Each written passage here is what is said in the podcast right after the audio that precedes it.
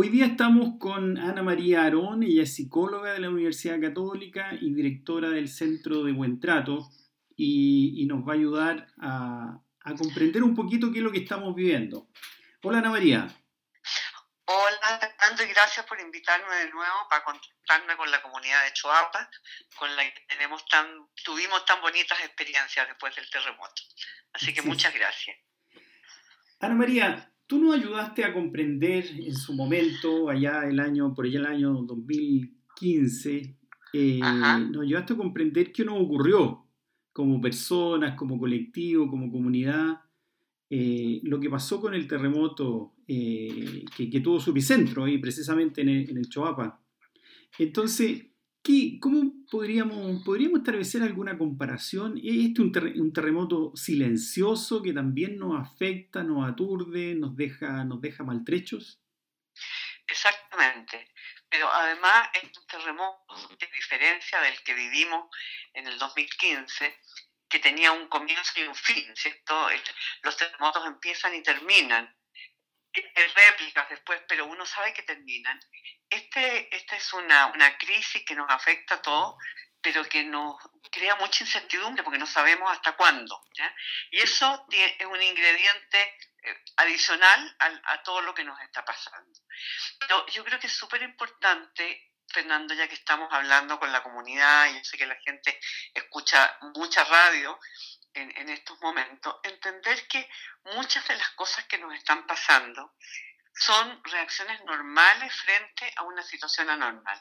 O sea, es, muy habitual. Yo no sé si están en cuarentena. ¿Ustedes están en cuarentena en, en Choapa? Es, cuarentena voluntaria. ¿Voluntaria? Voluntaria, ya. Pero igual, porque uno está asustado, la gente mayor se guarda. Eh, y generalmente lo que nos está ocurriendo es que probablemente estamos más tensos, estamos más irritables, estamos como que no, no, no, aguantamos pelos en el lomo. Eh, y eso es una consecuencia de sentir que estamos en una situación de peligro, en una situación de amenaza. A, mí me importa mucho esta, esta parte porque como aquella vez, aquella vez, digo, en aquellos años lo conversamos, todo esto que nos está pasando, tensiones, dolores de cabeza, problemas para dormir, eh, dolores de brazos, dolores de apretar la mandíbula, son consecuencias de que el cuerpo entiende que estamos en una situación de peligro y entonces se prepara para la pelea, o para arrancarse o para pelear. Esto no es a ver, esto no es voluntario, esto es el cuerpo que reacciona así desde hace millones de años para defendernos de las situaciones difíciles. Entonces, la consecuencia de esto es que además de que estamos en una situación difícil, lo estamos pasando mal. Lo estamos pasando mal porque muchas personas están con problemas para dormir, están adoloridos, están más peleadores. ¿ya? Yo creo que eh, el, este nivel de tensión que tenemos nos hace estar mucho más peleadores que antes. Y, eso en general tiene un efecto, y me encantaría esto resaltarlo, ¿ah? en la manera como el cuerpo se defiende de los virus, de las pestes, de las infecciones. Porque cuando estamos así, con ese nivel de tensión, nuestro sistema de defensa baja. Entonces estamos mucho más más expuestos a, enfermar, a enfermarnos de cualquier cosa, ¿ah? no, no, solamente el coronavirus, sino que todos los bichos que andan dando claro. O sea que, el, si te entiendo, Ana María, el, una, buena manera de defenderse de este bicho y de varios otros es poder estar bien, es poder tener un centro, es poder tener una cierta tranquilidad, ¿no? Justamente, justamente, porque fíjate que antes se pensaba que uno se podía relajar y estar bien solo cuando no había ninguna amenaza, ¿cierto? Cuando no pasaba nada terrible, entonces no estaba bien. Hoy día sabemos que además hay una cosa que se llama sistema de calma. O sea, no solamente no tener ninguna amenaza, sino que tú puedes hacer cosas para estar bien y para estar calmado. Eh, ese sistema se, digamos, funciona, por ejemplo, cuando, cuando uno lo pasa bien, cuando uno está haciendo cosas entretenidas, cuando uno está con la gente que quiere, cuando uno se toca, se hace cariño, que, que hoy día está como bien dificultado, ¿no es cierto? Porque nos dicen que nos mantengamos alejados, pero cuando estás con la gente que tú quieres y lo abrazas, lo tocas, estás con tus hijos, con tu pareja, eso activa el sistema de calma. También hacer ejercicio, moverse, estar en contacto con la naturaleza. Esto es algo que la gente del valle puede hacer mucho más que nosotros. Nosotros aquí en Santiago estamos confinados entre cuatro paredes y con suerte miramos por la ventana y vemos un arbolito pero en el valle tienen la posibilidad de estar en contacto con la naturaleza, salir, ir a mirar el río, no sé si tendrá agua o no llevará agua en este momento, pero hay paisajes muy bonitos y eso está estudiado que cuando tú tienes ese contacto con lo verde, con la naturaleza, con los árboles, se te produce eh, un efecto de, tranquilidad y de, y de calma, que es muy bueno, no solo porque te sientes bien, sino porque eso te pone, a ver, te, activa tu sistema de defensa. Ahora, el, encierro, Ana María, también es, complejo, ¿no? Porque de alguna manera tú, tú uno mismo se dice y, le dice a otros, tenemos que protegernos, tenemos que cuidarnos, no tenemos que salir, no tenemos que tener contacto con otros, y eso, se llama, se le, se le ha puesto este nombre de distancia social. Eh, el, encierro es, un poquito lo que se da, ¿no? Es un poquito, depende, ¿cierto? Quiero decir, depende de las condiciones en las cuales tú estés, pero también hay algunas cosas que podemos hacer para que esto sea menos malo. Por, ejemplo, es muy importante que la gente, que son varias personas que viven en una casa, digamos, en un, en un lugar, eh, no estén todo el tiempo juntos, o sea, que se respeten los espacios como de, intimidad de cada una de las personas y que uno se dé permiso para estar solo también.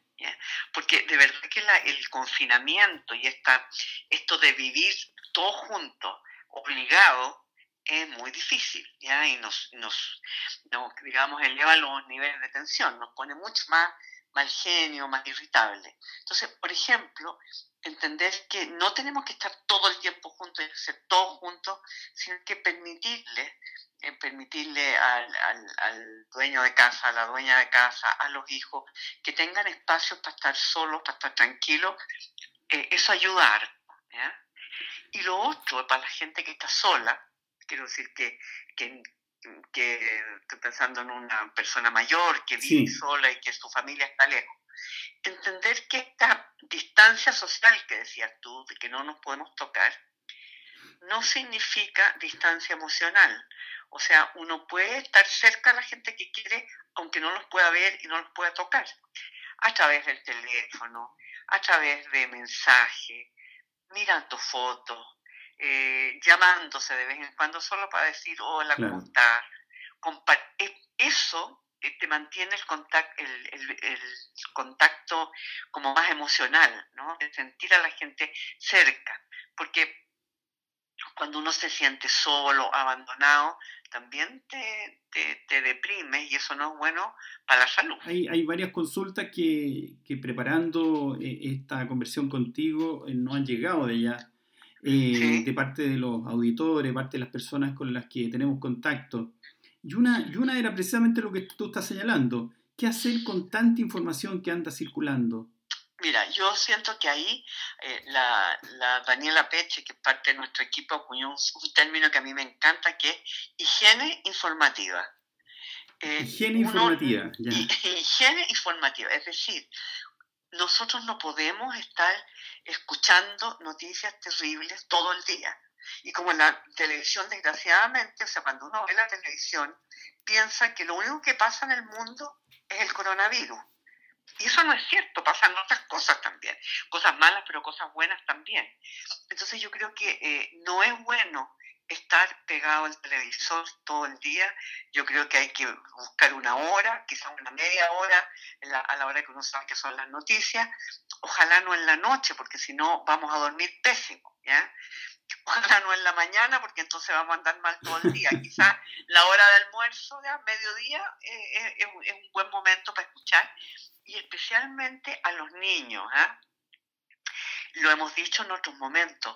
Los niños cuando empiezan a ver, sobre todo las noticias que se repiten, se repiten, se repiten, no entienden que se repiten, sino que tienen la sensación de que son cosas nuevas que están pasando.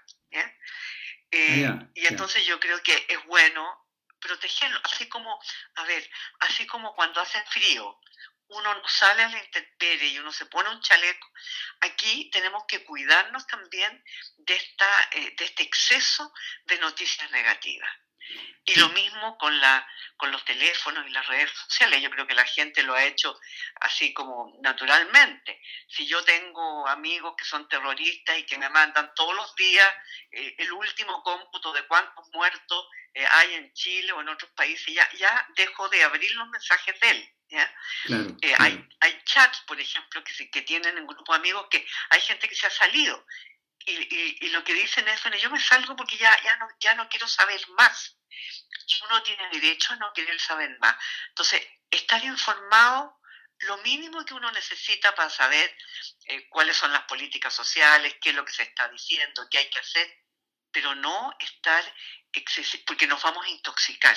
¿ya? Es como la sensación de que estamos intoxicados con noticias malas eh, y eso no nos hace bien. O sea, de verdad no nos hace bien. Ana María, y, y también nos no, no sigue llegando, o sea, nos han llegado también preguntas, consultas de cosas que ocurren, eh, que han ocurrido en, todo en todo Chile, digamos, y es cómo, cómo actuar frente a los contagiados, porque hay personas que, que por defensa pareciera ser que empiezan a rechazarlo, entonces eh, nos gustaría alguna orientación tuya sobre eso. Yo creo que aquí es súper importante entender que el contagiado no tiene la culpa de nada, ¿no? O sea, eh, de repente eh, empezamos a mirarlos como, como leprosos. Hay que tomar las medidas que hay que tomar, obviamente. Por eso la persona que está contagiada tiene que estar en cuarentena obligatoria para no contagiar a los otros. Pero eso no significa, por ejemplo, que no podemos acercarnos a la casa, que no podemos llamar para preguntar cómo está. Eh, es decir, el, el aislamiento tiene que ver con que el virus no se, no se eh, esparza más de la cuenta. Yo creo que frente a los contagiados es importante, ojalá la comunidad se organizara en términos de que quienes les den ayuda, quienes les lleven alimentos, sean personas que tomen todos los resguardos, que esas personas no salgan a la comunidad para que no diseminen el virus, pero eh, no tenerlos como, como personas eh, leprosas. Digo leprosas porque en una época, ¿no es cierto? Eso era como que tú no te podías, te llevaban, te tiraban a vivir a una isla lejana. completamente recluida, sí. Totalmente recluida. Y, y, eso yo creo que no está bien, eso no está bien. Son, son, nos puede pasar a cualquiera de nosotros. No puede pasar a cualquiera de nosotros. Muy bien, Ana María. Es un agrado conversar contigo, nos ayudas mucho. Eh, a lo mejor vamos a necesitar pedirte más ayuda adelante y ha sido tremendamente clarificador. Encantada y mando de verdad un saludo muy cariñoso y un abrazo, un abrazo virtual, porque no lo podemos tener a toda la comunidad de Choapa, de la que tenemos recuerdos muy gratos.